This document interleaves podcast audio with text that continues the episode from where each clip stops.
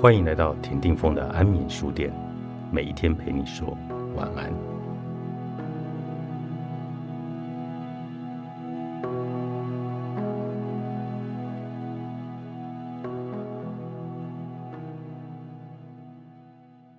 再怎么提方案，对方就是不做决定。我乖乖的照客户的指示，尽可能提报了好几个方案，但客户一个都没有挑。那么，我们可以运用选择压力减缓的效应，让对方来做出决定。当提报企划或设计案时，有时客户会要求尽量多提几个方案。事实上，选项越多，客户越是无法从中做决定。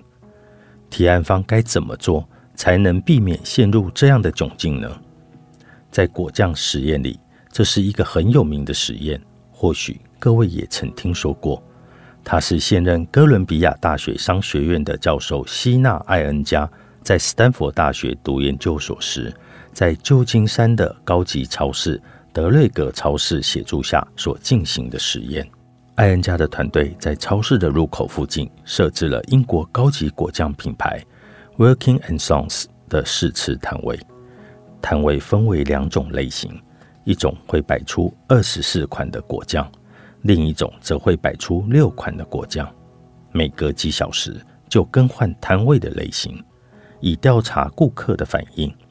附带一提：草莓、葡萄、覆盆莓和柑橘等口味。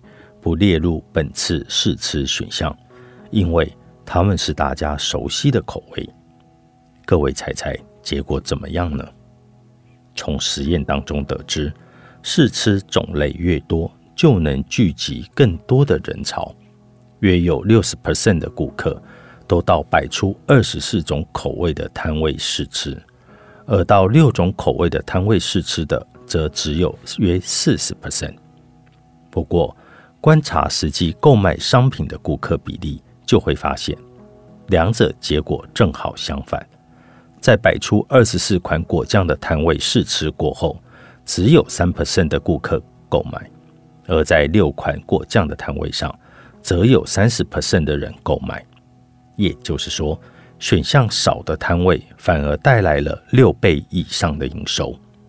当选项越多时，人们就会搞不清楚评断的标准为何，排山倒海而来的选项数量反而会给人带来压力，让人更加的犹豫不决。艾恩加教授已经证实，选项过多使人无法抉择的这个现象，不只会出现在食品等商品上，也会在各种领域发生。那么，只要减少商品的种类，营收就会自动弹升吗？不，其实也未必。对顾客而言，麻烦的其实是做选择的压力。如果能够帮他们减轻这份压力，那么商品种类多这件事反而应该会有正向的注意才对。我们就以刚才那个果酱的案例来想一下：如果试吃种类多才能吸引更多人潮聚集，那么这个方法应该可以扩大潜在顾客群。竟然如此，我们就只要妥善的运用这个要素，同时再降低顾客的选择压力就可以了。例如，我们把二十四款果酱以甜味、酸味、醇厚等口味的特性画出图表，或公布各年龄层的果酱喜好排行。各位，你觉得这样如何呢？若是要寄出一些让顾客更容易做出购买决策的措施。那么多样的商品种类，或许会带来一些正向的效应，而提了太多的方案，让顾客觉得眼花缭乱，到头来根本就做不出决定。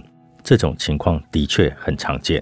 此时，各位不妨将这些方案分类，例如依概念、预算、交期等方向来整理，然后再提交，降低客户做选择时的压力，或许。就能够提高成交几率哦。